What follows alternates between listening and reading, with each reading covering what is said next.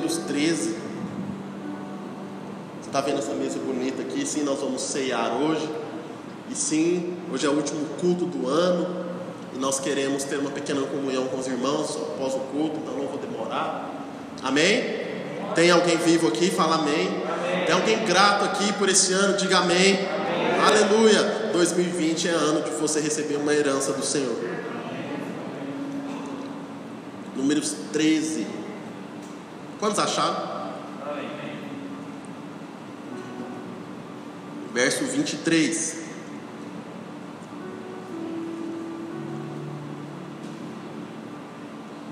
Amém? Deixa aberto aí, fecha seus olhos mais uma vez. Senhor Jesus, nós queremos te louvar, Deus, por este ano. Sim, Deus, certamente como foi para mim, creio que para muitos também foi um ano, Senhor, de muitas lutas. Foi um ano, Senhor, onde o Senhor, Deus, muitas vezes nos lixa, nos, Deus, nos adapta, Deus, muitas vezes, Senhor, nos molda.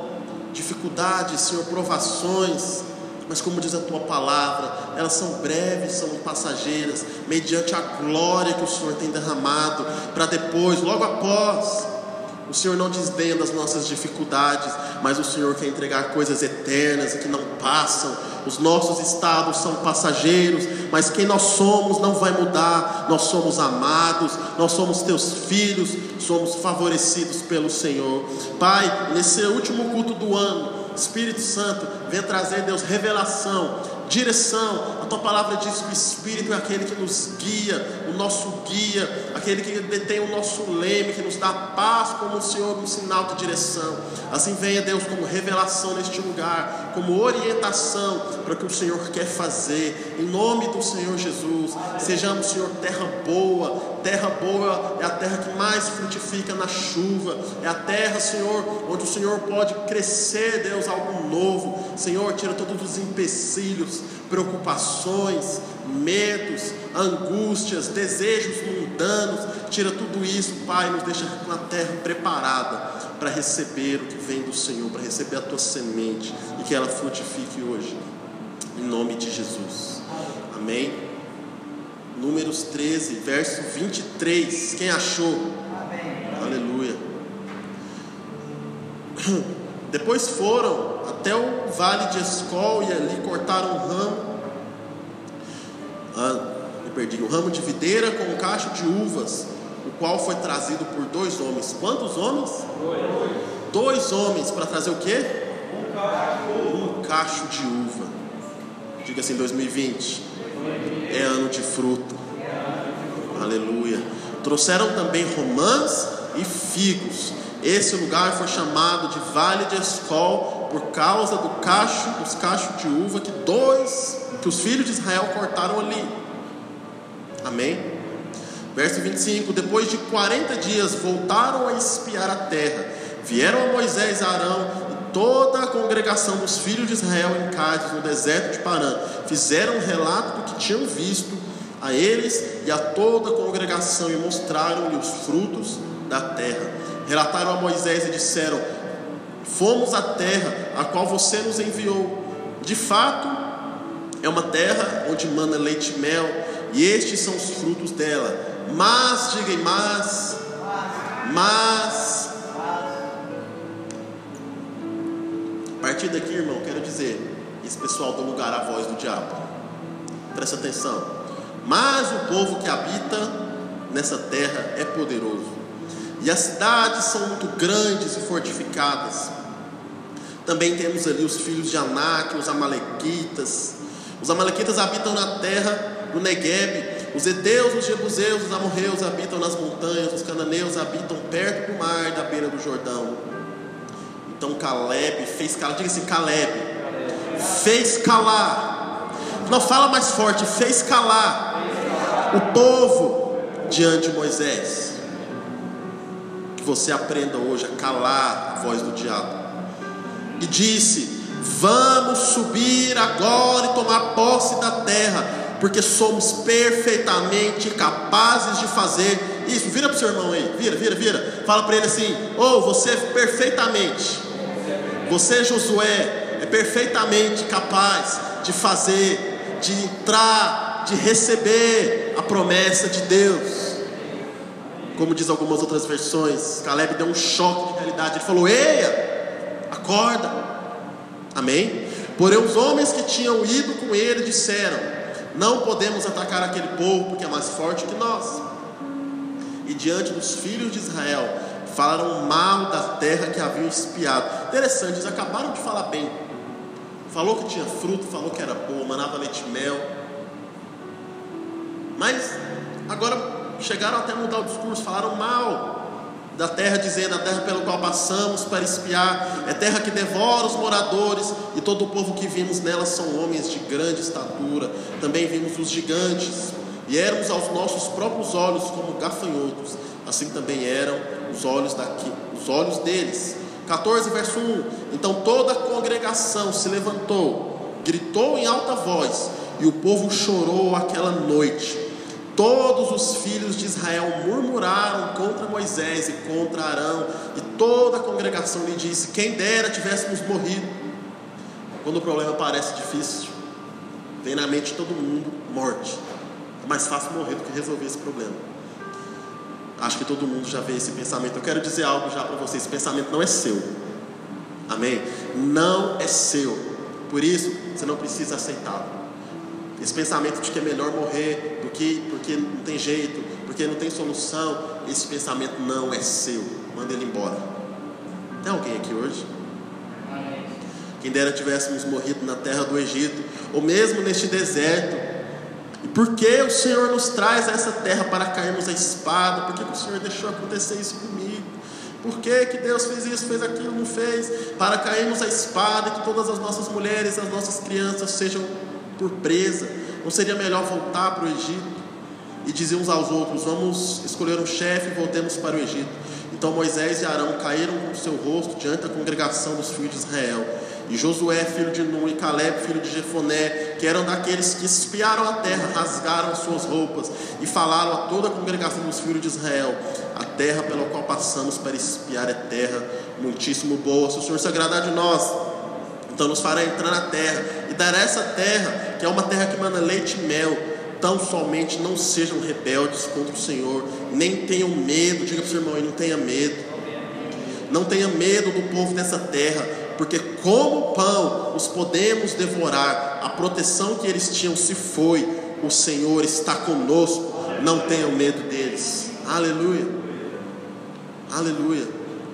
Essa mensagem se chama Cale as vozes erradas. Sei que agora você anota, aleluia. Se você não trouxe seu papelzinho ali no fundo tem, anota.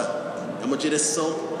Irmãos, nessa última palavra do ano, é uma direção para você esse ano. Uma direção para você esse ano. Sabe? E isso é determinante.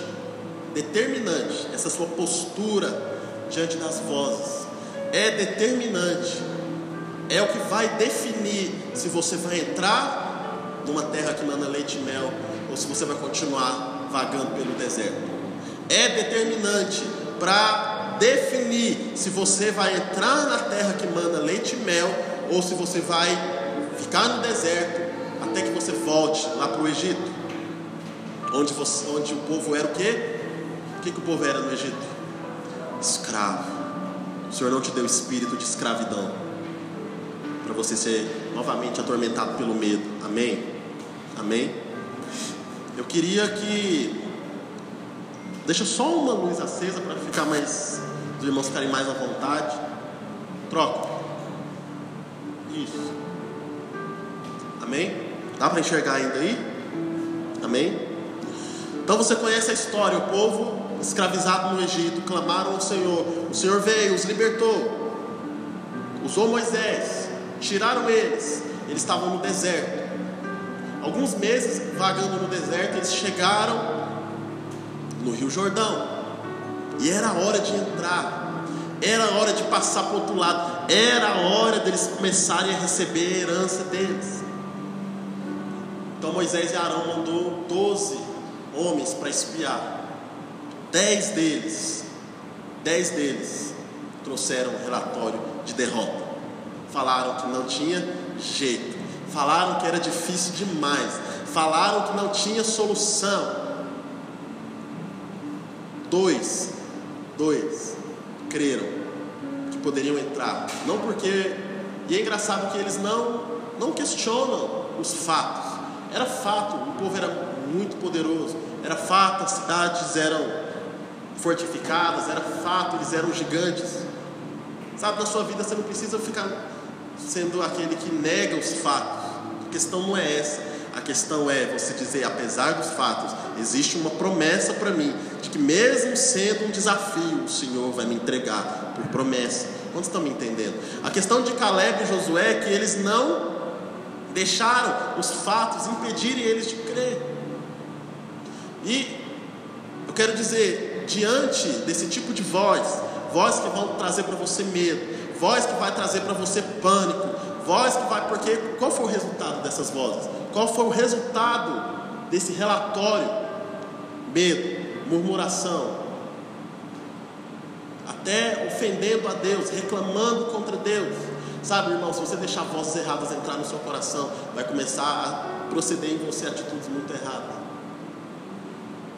Durante esse ano nós falamos muito sobre fé. Palavra de Deus para você é sempre de fé. É sempre de fé. Deus nunca, nunca tem para você relatórios negativos, apesar de você estar passando por fatos difíceis. Sabe por quê? Porque a palavra que sai da boca de Deus é palavra de fé.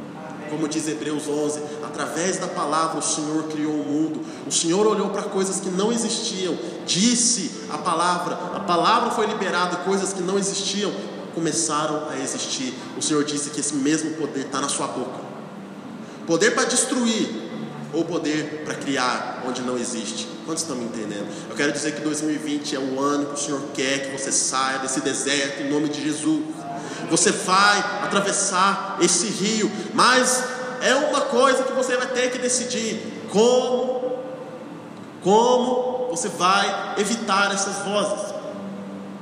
E sabe, eu não estou falando apenas do diabo. O diabo, nós vamos falar dele agora. Mas o diabo usa pessoas. Acho que ninguém nunca viu o diabo aqui, na sua forma. Se você vê, não precisa ter medo, não. É ele que tem medo de você. Amém? Porque tem um selo dentro de você com o Espírito Santo.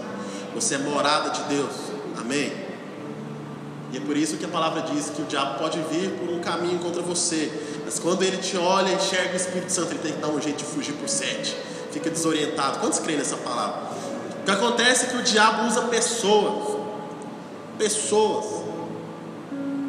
Lá em Salmos capítulo 1 está escrito assim: Como é feliz ou bem-aventurado o homem que não anda no conselho dos ímpios. Sabe o que significa ímpio? Aquele que não crê. Nós somos cercados de pessoas que não creem. E eu não estou dizendo de, não, de crer que Deus existe. A Bíblia diz que até os demônios creem que Deus existe, mas morrem de medo, tremem.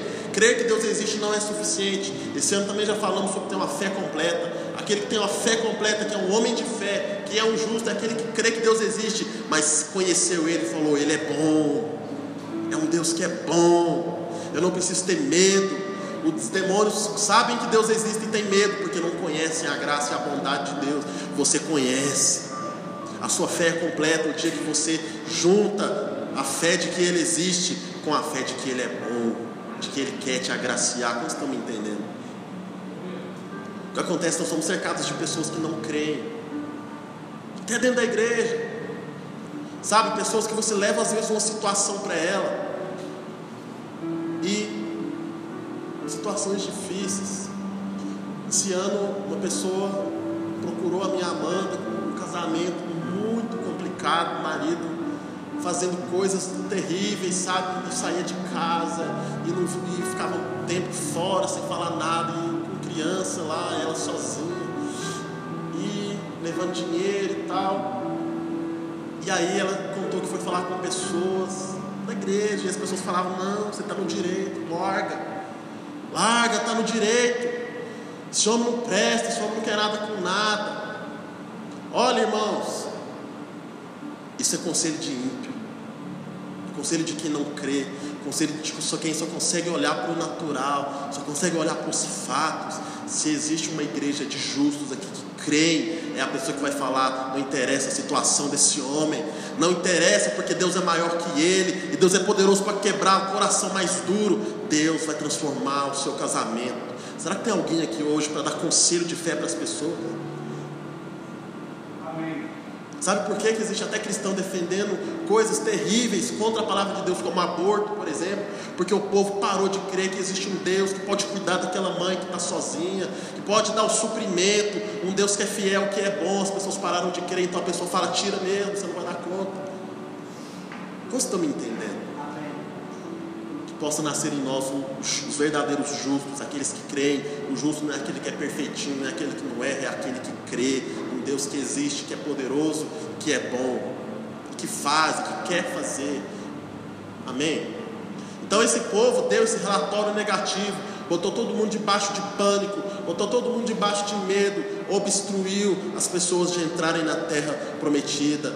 Pessoas assim, vozes assim nos afastam da herança que Deus tem para nós, nos colocam numa condição de medo, e tem mais, nos colocam ainda para ter raiva de Deus. Porque se Deus é tão poderoso, por que, que Ele não fez? Por que, que Ele não agiu? Por que, que Ele deixou acontecer? Isso é resultado de que você está aceitando vozes erradas na sua mente. Porque a voz de Deus costuma, costuma não, a voz de Deus produz fé em nós. E a voz de Deus, quando a gente deixa entrar, ela nos aproxima dele, não afasta. Quantos estão me entendendo? Deixa a voz de Deus falar. E sabe, diante desse tipo de voz, eu quero falar de três tipos de vozes erradas na sua mente. Essa é a primeira. São as vozes do pânico, as vozes do medo. Vozes para te colocar com medo. Vozes que vai dizer que você não vai dar conta. Vozes para dizer que não tem solução. Vozes para dizer que é melhor morrer, porque aquilo não tem, não tem como resolver. Como é que eu faço para vencer essa voz? Você vai fazer igual Caleb, você faz ela calar. Diga para o seu irmão aí, faz ela calar. Faz ela calar. Como é que eu faço essa voz calar? Você vai fazer igual Caleb, você vai contar para ela a sua fé. Você vai contar para a sua fé. Às vezes são pessoas, às vezes é o diabo na sua mente. Como é que eu sei que é o diabo na minha mente? Você precisa conhecer a Deus, precisa discernir essas vozes. Precisa discernir as suas vozes. Porque dentro de você tem a sua própria consciência, mas tem também os ataques, como, diz, como a Bíblia diz, as setas, né? As setas, os dados inflamados do maligno, estão o tempo todo querendo nos desatingir. Mas você que já nasceu de novo, que aceitou a Cristo, tem o Espírito Santo, que também é uma voz. Tem que saber discernir. Do mesmo jeito que você tem que aprender a discernir as pessoas que lançam palavras na sua vida. Se, se existem pessoas na sua vida que têm lançado palavra de medo, palavra de incredulidade, palavras de desistência, você tem que fazer ela calar. E a palavra de fé espanta esse tipo de pessoa. Você esteve numa rodinha onde todo mundo estava falando os fatos, os fatos, os fatos. Quando você fala sobre a sua fé, normalmente as pessoas ficam incomodadas. Acha que você é chato, acha que você é bobo, acha que você é ignorante. E elas realmente não querem mais papo com você, mas acreditam que isso é bom para você libera a sua fé, onde tem as vozes têm colocado sobre você culpa, medo, condenação. O Senhor quer que você se livre delas, façam calar. Você cala as vozes de medo e de condenação, liberando a sua voz de fé. Porque muitas vezes a gente se cala, né? Principalmente homem. Homem, quando está passando por um perrengue, pode ser interno, pode ser externo, sei lá. Homem costuma ficar caladão. Eu, pelo menos, sou assim. Cheguei em casa, estou com algum problema a esposa né, já percebe na hora. E aí, não, não quero conversar não. Não, mas me conta, não, não, não quero falar nada hoje, quero ficar em silêncio. É assim ou não é? Tem homem aqui? Você é assim também? Se não for também, deixa de ser homem por causa disso não. Mas normalmente é assim, o homem costuma pegar os problemas, fica pensando, pensando e calado. Calado, quero dizer, ficar calado não é a solução. Fazer calar é a solução. Quantos estão me entendendo? Homem, abra sua boca na sua casa abra a boca. Mas para fazer o quê? Para lançar a palavra de fé naquele lugar. Amém. Você vai dizer para o diabo as palavras de fé, porque Jesus falou: quando tiver uma montanha na sua frente, quando tiver um monte na sua frente, você vai dizer, diga dizer, dizer, levanta e se atire no mar. Você vai dizer para a figueira: seja seca agora, nunca mais dê fruto. você vai dizer aos enfermos: sejam curados. Quantos estão entendendo o que eu estou dizendo? A fé, como diz Paulo, nós cremos, portanto, fazemos o quê? Fazemos o quê? Ninguém sabe? Cremos, portanto, falamos. Exatamente. Se você crer, você tem que falar. Você está notando isso? Se você crer, você tem que falar. Se você recebeu durante esse ano palavras de fé, você guardou, você tem na sua memória, está passando da hora de você falar elas. Para quem? A Bíblia nos mostra palavras de fé sendo faladas para pessoas, palavras de fé sendo faladas para o diabo, palavras de fé sendo faladas para circunstâncias e palavras de fé sendo faladas para você mesmo, para os seus sentimentos. Certa vez o salmista disse: Aquieta minha alma. Está dando uma ordem para os próprios sentimentos. Se aquieta, vem lembrar aqui, vamos lembrar dos, dos benefícios do Senhor. Eu falei ontem com os líderes na reunião. Se eu mostrar aqui para todo mundo fazer uma, uma, dinâmica da uma cartolina branquinha, botar um ponto preto aqui, todo mundo vai falar o quê? Essa cartolina tem um ponto preto. E nós somos assim com os nossos problemas. Talvez se na sua cabeça você falado, esse ano foi uma porcaria, esse ano foi muito ruim. Eu quero dizer para você, não importa o que você tenha passado, eu tenho certeza que tem muito mais branco do que mancha preta nesse ano. A questão é, tira seus olhos, tira seus olhos, dá uma ordem de fé. Eu não vou olhar para o meu problema nem para as minhas circunstâncias, eu vou aprender a olhar para os benefícios do Senhor. Porque quando você olha para os seus problemas, você fica ingrato, você reclama, você amaldiçoa, você quer morrer. Mas quando você olha e reconhece os benefícios do Senhor, fé alcança o seu coração, paz alcança a sua casa. Quantos estão entendendo? Aprenda a trocar o foco. Eu tenho certeza que para cada um problema que você tem, você tem pelo menos uns 20 benefícios do Senhor. No mínimo, deve ser maior essa proporção. Muito maior, muito maior. Por cada problema que você tem, você tem incontáveis benefícios do Senhor. A questão é para onde você está olhando, filho. Normalmente você está olhando para aquilo que você está deixando entrar no seu coração. Se você olha só para o ponto preto, significa que está deixando as vozes erradas entrar na sua mente. Amém como Josué, a solução para esse tipo de voz, de medo, de pânico, de desistência é fazer calar com a sua posição de fé, com a promessa e com as palavras que o Senhor te entregou. Tudo escrito aqui, você precisa saber, sabe? É, quando você for, eu tenho um desafio que eu quero fazer. Eu sei na teoria, eu quero ver como é que vai ser na prática. Eu quero ensinar meu filho a amar a palavra de Deus. Eu quero que ele ame, quero que ele ame as coisas de Deus. E eu sei que um caminho para isso é não usar isso como regra, como obrigação e não, principalmente, não como uma punição. Quando era pequeno fazia uma coisa errada, agora você vai decorar um versículo da Bíblia. Ou seja, a gente associa a palavra de Deus como um castigo, né? como uma obrigação, como uma penitência, mas não é isso. Isso aqui é vida, você tem que saber, porque tem promessa e não tem como você declarar fé se você não souber. Feliz é você que está aqui hoje. A palavra está entrando no seu coração. O Senhor está te dando munição você rebater toda, toda voz de medo, de pânico, de desistência. Fala amém.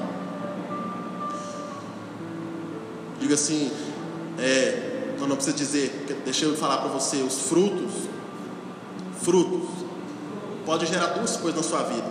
Pode gerar ou medo, ou podem gerar fé. Sabe, esse é um ano que o Senhor já falou, eu tenho falado, o Senhor tem repetido sobre frutos frutos, frutos, grande será o fruto. Mas mesmo se Deus te der um grande fruto, mesmo se Deus te der uma grande bênção, algo que você estava querendo há muito tempo, mesmo se Deus te der essas coisas, se você deixar as vozes erradas entrar no seu coração, até a bênção vai fazer você entrar, entrar na morte. Sabe? Coisa que você está querendo há tanto tempo, Deus te deu, Deus te deu um cacho de uva maior do que. Você precisa até de ajuda para carregar. Mas quando as vozes erradas entram, ela faz a gente entender que até a bênção é um algo, uma maldição, faz a gente reclamar até daquilo que a gente estava querendo. Ó. Quantos estão entendendo o que eu estou dizendo? Mas a fé faz você se alegrar e falar: meu Deus, se isso aqui a gente pegou só para dar uma olhada na terra, imagina quando eu possuir. Sabe, o Senhor tem muito mais para você, mas você tem que fazer as vozes de medo calar. Com a sua palavra de fé. Quando estão me entendendo? Segundo tipo de voz que eu quero falar com você, você vai abrir em 1 Samuel. 1 Samuel 17. Diga assim: Eu preciso fazer calar as vozes de medo. Amém. 1 Samuel 17. Acho que eu falei segundo, né? mas é primeiro.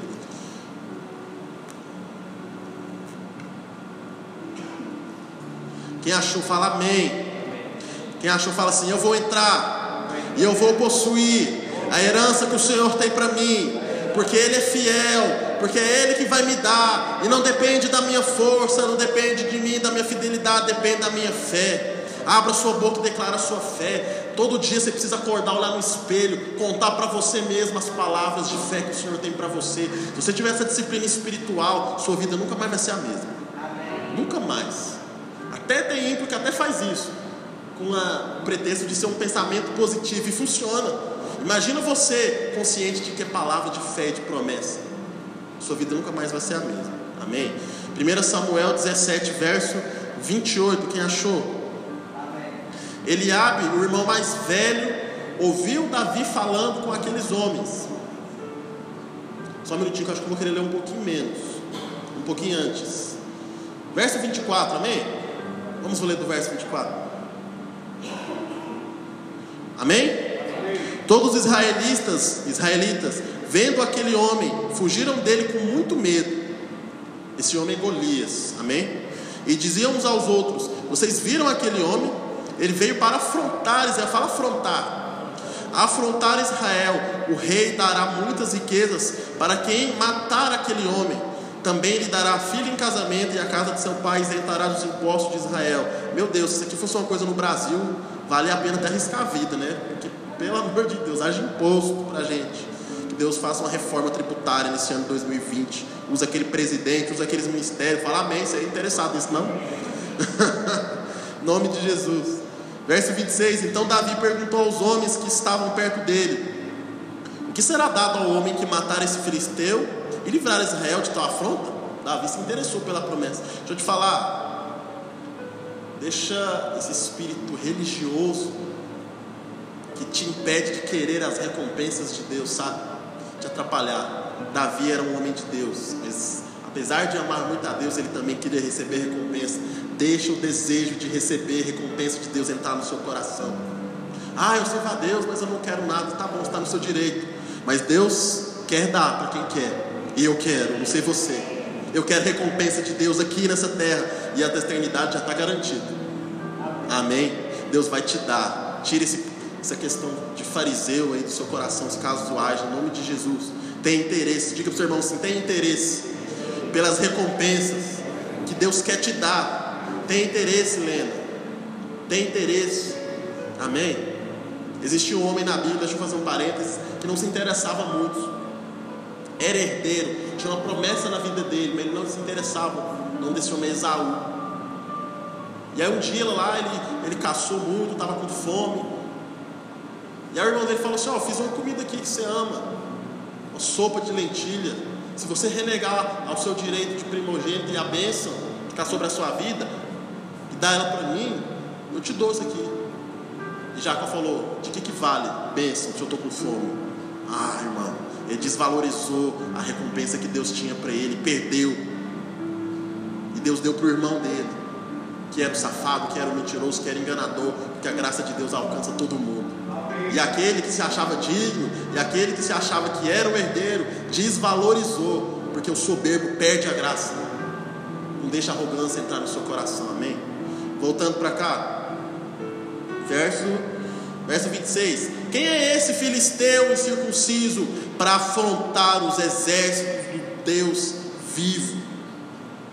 E o povo lhe repetiu as mesmas palavras, dizendo: É isso que será dado ao homem que o matar. Eliabe, o irmão mais velho, ouviu Davi falando com aqueles homens. Ele ficou irado com Davi, ele ficou irado.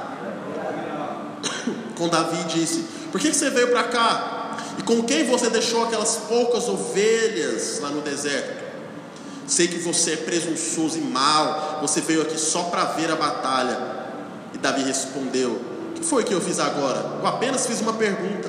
Então Davi se desviou. Fala assim: Davi se desviou. Davi se desviou dele na direção de outro e fez a mesma pergunta. E o povo lhe deu a mesma resposta que antes. Amém. Segunda voz que você precisa, não pode deixar entrar na sua vida, é voz de inveja, voz de despeito, voz que quer te diminuir,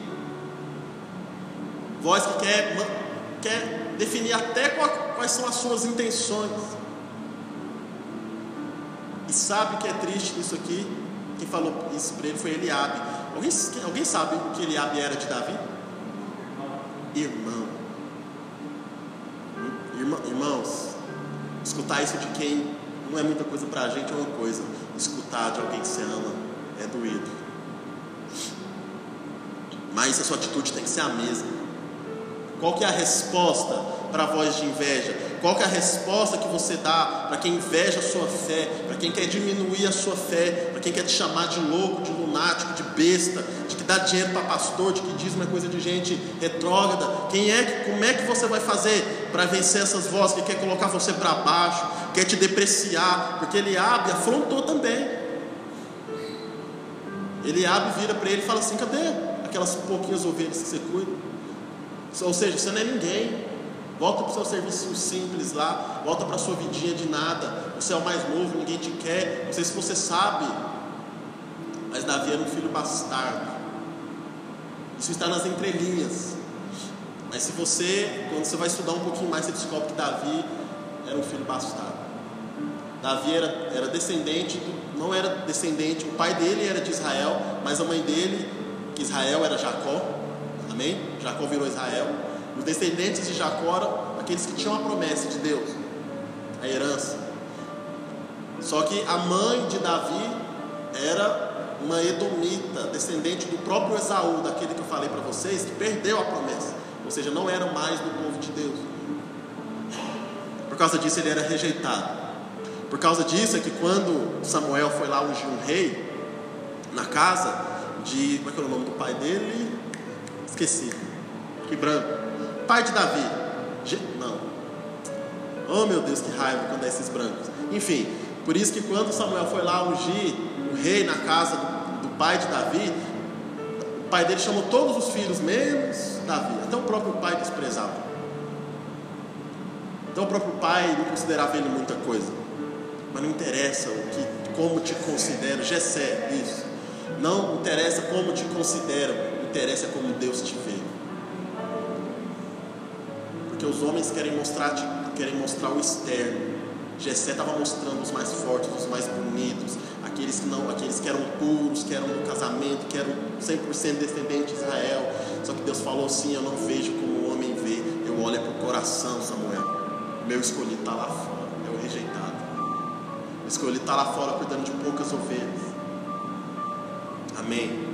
Sabe o que fez Davi ter força para não dar moral para essas vozes? era saber que ele era amado. Não era amado pelo pai, não era amado pelos irmãos, não era bem visto provavelmente em Israel, mas ele era amado por Deus. Sabe por quê? Porque Davi significa amado o nome. E você é Davi, fala para o seu irmão, você é Davi. Você é amado. Você tem que viver a sua vida debaixo dessa identidade. É uma identidade, identidade que Deus atribui a você. Você é amado mesmo se todo mundo te rejeita, até sua família, Deus está dizendo: você é amado. Essa certeza deu força para ele não se importar. E com relação a esse tipo de voz, o que, que eu faço? O que, que eu faço com elas? É engraçado que as vozes de medo, as vozes de angústia, as vozes que quer te fazer desistir, você precisa dar uma resposta, amém? Você precisa fazer calar com a sua palavra de fé, mas esse tipo de afronta, esse tipo de afronta você tem que fingir que nem aconteceu. Você tem que desdenhar ela. Não a pessoa, desdenhar a atitude. Como vocês estão me entendendo? Davi falou assim: o que, que eu fiz? Só fiz uma pergunta. E deixa o outro falando sozinho foi para o próximo. Amém? Quando vier um tipo de pessoa que quer te depreciar, que é um invejoso, porque o irmão dele falou isso por inveja. Por quê? Porque Golias estava lá afrontando. Não tem homem aqui nesse exército, não. O exército inteiro, inclusive o rei, com medo. Golias aponta para o diabo. O que acontece que debaixo do medo que o diabo ou Golias colocou em Eliabe, Ele pegou a mesma coisa e fez com o irmão dele. Sabe por que você não pode dar moral, nem responder, nem bater boca? Porque quem está te acusando está sendo acusado pelo diabo, muito mais forte. E você não pode usar a mesma arma que o diabo está usando. Você não pode cometer o erro daquele que pega uma arma do diabo, na qual ela está sofrendo e quer levar para as pessoas. Não, você não é multiplicador disso, você não é filho do diabo. Você tem que ser aquele que leva a palavra. Mas manda desviar por quê? Porque a gente não tem sangue de barata mesmo, não. Então é melhor você deixar a pessoa no vácuo. Amém? Vocês estão me entendendo? Desvie dela, não dá moral. Deus te chamou para coisas grandes. Crê naquele Deus que te separou e fez uma aliança com você pela graça. Tudo porque você é Davi, você é amado. Amém? Amém? Segunda voz, então, é a voz de inveja, é a voz da depreciação, a voz que quer te avaliar, às vezes pelo passado, as vozes que quer te avaliar até por aquilo que você tem, como você nasceu, como você foi criado, as pessoas que ficam te diminuindo, mas você tem que saber quem você é pelos olhos de Deus. Amém? Amém? E sabe, quando isso entra dentro de você, você não pode deixar porque você mesmo começa a se falar essas coisas. Você não pode deixar isso acontecer. Você é filho, você é amado. Amém? Fala para o seu irmão, você é Davi. Você é amado. Aleluia. Essa é a segunda voz. A terceira voz e última é justamente a voz de Golias. E Golias é um, é um grande símbolo diabo no Velho Testamento. Tudo em Golias aponta para o diabo. A Bíblia diz que ele tinha seis dedos em cada mão e em cada pé. A altura dele era, eu não lembro agora porque aqui a Bíblia usa côvados, mas era correspondente a seis alguma coisa, acho que seis côvados. E a Bíblia diz que a armadura dele era toda de bronze, capacete de bronze, peitoral de bronze, tudo bronze. E o, na Bíblia, os metais têm significado bronze aponta para condenação, acusação. É por isso que lá, quando você lê lá no tabernáculo de Moisés, primeiro móvel que se via naquela área externa, né, no átrio, era uma bacia de bronze, era um, era um altar de bronze, justamente para o cordeiro ser sacrificado ali. E a condenação estava sobre a sua vida ser transferida para o cordeiro, para que você possa entrar na presença de Deus. Sabe, isso já aconteceu com você. O Senhor Jesus é o cordeiro e o sangue dele foi derramado na sua vida e foi aspergido no altar onde você estava sendo condenado. Tudo isso para você ser limpo, ser restaurado e para que você possa entrar no acesso onde está a presença de Deus, o Santos dos Santos. O Espírito Santo mora em você, porque esse sangue já passou pela sua vida e ele passa uma vez só, já te dá acesso e você já está Na verdade, agora, o Santo dos Santos é você. O Espírito Santo mora em você, você é o lugar santíssimo. Você é o sacerdote que tem acesso, amém?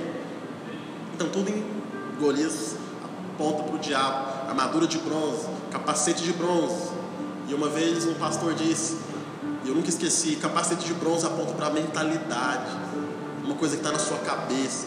Diz que a palavra de Deus diz para você usar o capacete da salvação, uma mentalidade de que você é salvo, de que você não está mais sozinho, que o diabo não pode tomar sua salvação. Isso é uma mentalidade que gera fé é uma coisa que você precisa na batalha, sabe? Eu nunca consigo. Olha, eu respeito os irmãos que creem que perdem salvação, respeito profundamente. Na minha vida inteira com Cristo eu pensei assim também. Mas um dia o Espírito Santo me alcançou com tanta graça e me colocou o capacete da salvação. Sabe? É uma peça tão fundamental. Cabeça é um lugar que se for atingido na guerra, acabou tem que ter a sua consciência de salvação firme e constante. Uma vez salvo, você é salvo eternamente. Eu errei, você continua sendo salvo. Ah, mas eu briguei, eu xinguei, você continua sendo salvo. Eu não entreguei meu dízimo, você continua sendo salvo, porque é pela graça, mediante a fé. Tem alguém aqui entendendo?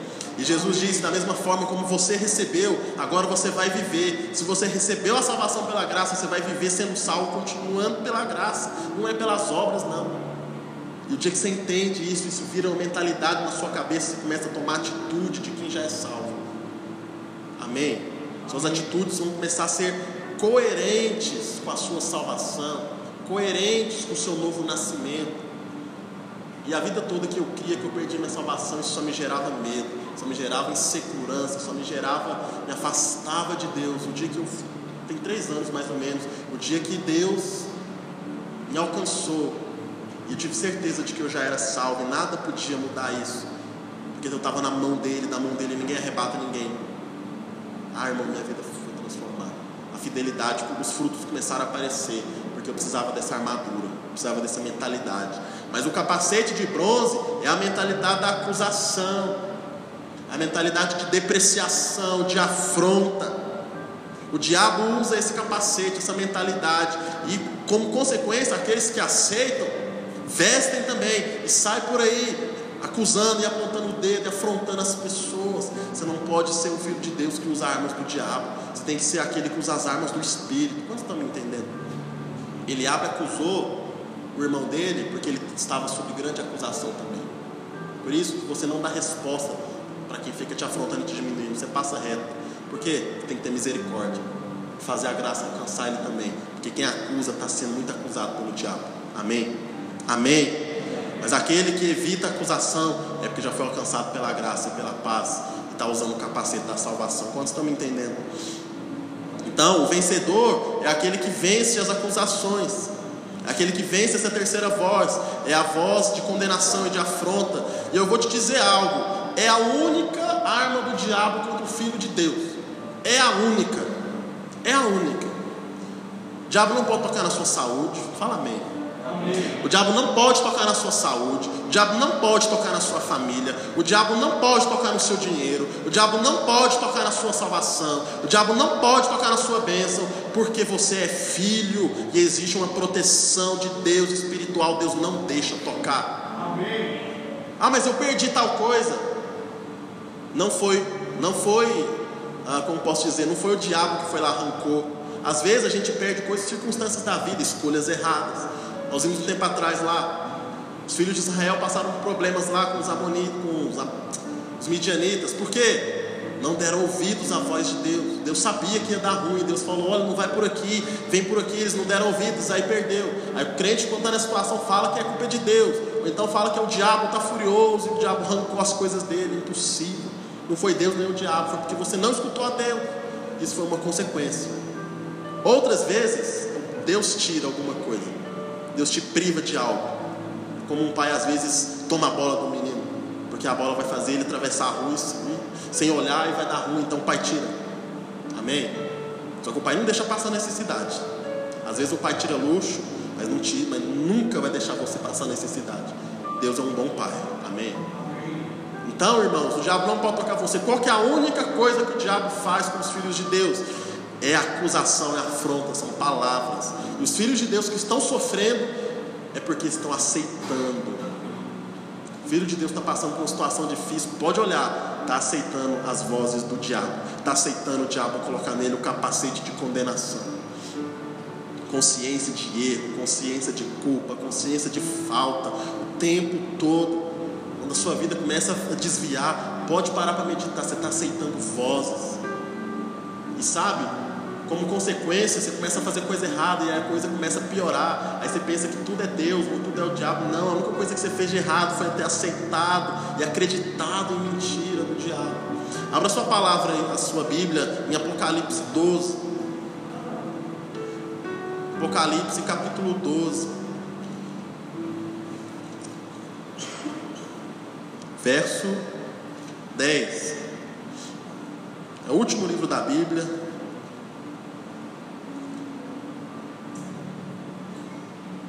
Apocalipse 12, verso 10, amém? Isso aqui é uma profecia. Apocalipse 12, verso 10. Então ouvi uma voz forte no céu, proclamando: Agora vem a salvação, o poder, o reino do nosso Deus e a autoridade do seu Cristo, pois foi expulso o acusador de nossos irmãos, o mesmo que acusa de dia e de noite diante do nosso Deus. Eles o venceram, diga eu vou vencer. Hoje, oh, deixa eu te falar, sua vitória já está determinada. Determinada, você é vencedor. Eles o venceram por causa do sangue do Cordeiro e por causa da palavra do testemunho que deram, e mesmo diante da morte, não amaram a própria vida. Por isso, alegrem-se, diga aí para o seu irmão: alegrem-se, alegrem-se os céus e vocês que nele habitam. Ai da terra e do mar, pois o diabo desceu até vocês, cheio de fúria, sabendo que pouco tempo lhe resta. Deixa eu dizer algo. Como é que você vence o diabo? Como é que você entra na posição de vencedor? Você, como vencedor, é uma identidade. Vive ela aquele que faz alguma coisa. Eu vou dizer exatamente o que é, e você vai anotar para meditar. Está no verso 11. Eles venceram por causa do sangue do Cordeiro. Eu falei para vocês. Você entrava no tabernáculo, a primeira coisa, o sangue de um animal era derramado, colocado naquele altar de bronze. A pessoa era santificada, purificada, os pecados eram cobertos. E aí ela tinha acesso para entrar na presença e no Santos dos Santos. Irmão, quantos aqui já aceitaram e já, já receberam o Senhor Jesus como seu Salvador? Eu quero dizer, o sangue do Cordeiro já agiu na sua vida. E se você não aceitou, você pode fazer isso hoje o sangue vai ter um efeito. Porque o sacrifício de Cristo foi o, foi o primeiro e único, foi suficiente, Deus aceitou. E quando o sangue do Cordeiro alcança, você é liberto. Ah, você vence a acusação. Como é que eu vou vencer isso na prática? Você vai contar para o diabo o que Jesus fez por você na cruz. Hoje nós vamos ceiar de novo, porque, irmãos, eu quero fazer isso cada vez mais. Só não faço mais porque, infelizmente, eu, nossa igreja tem poucos irmãos ainda dispostos a ajudar, infelizmente. E aí pesa para alguns. Senão eu queria fazer todo domingo. Todo domingo eu queria fazer, sabe por quê? Porque nós precisamos lembrar do sangue do Cordeiro.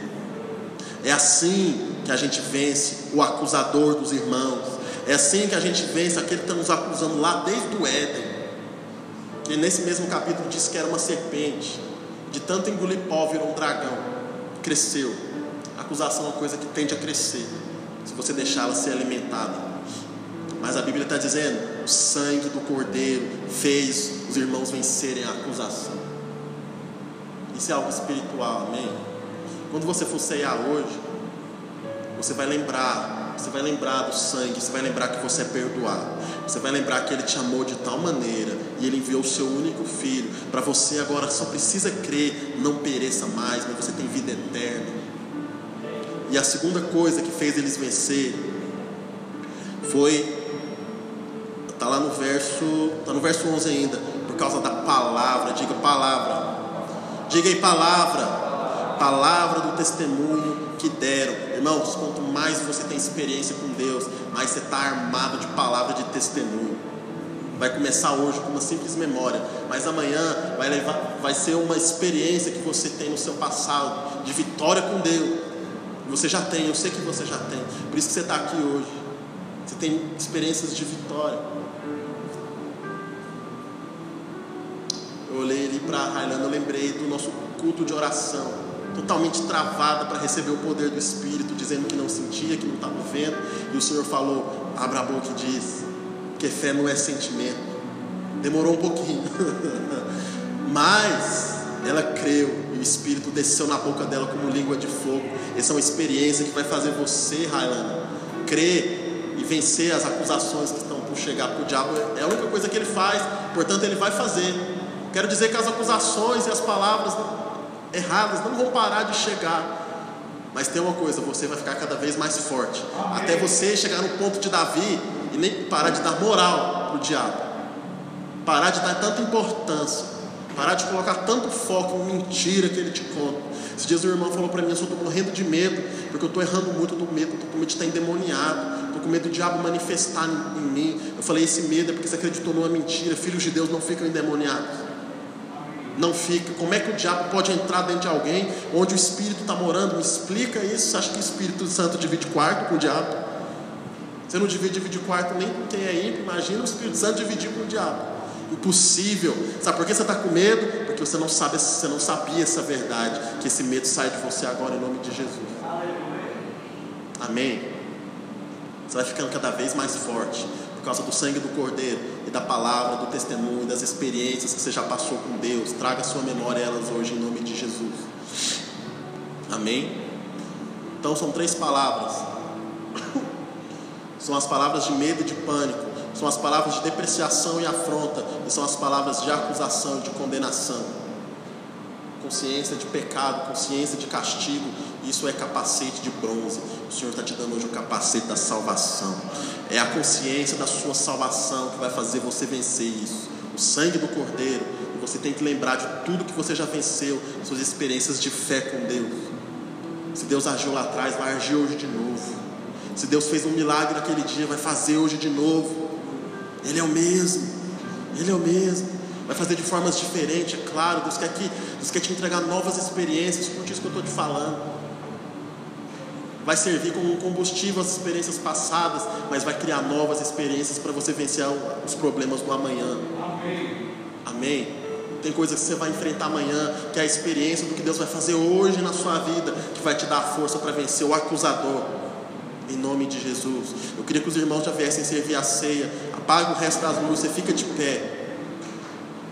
Eu quero que você, eu sei que todo mundo aqui, eu sou um deles entrou aqui com vozes erradas na sua cabeça. Voz colocando para ter Cristo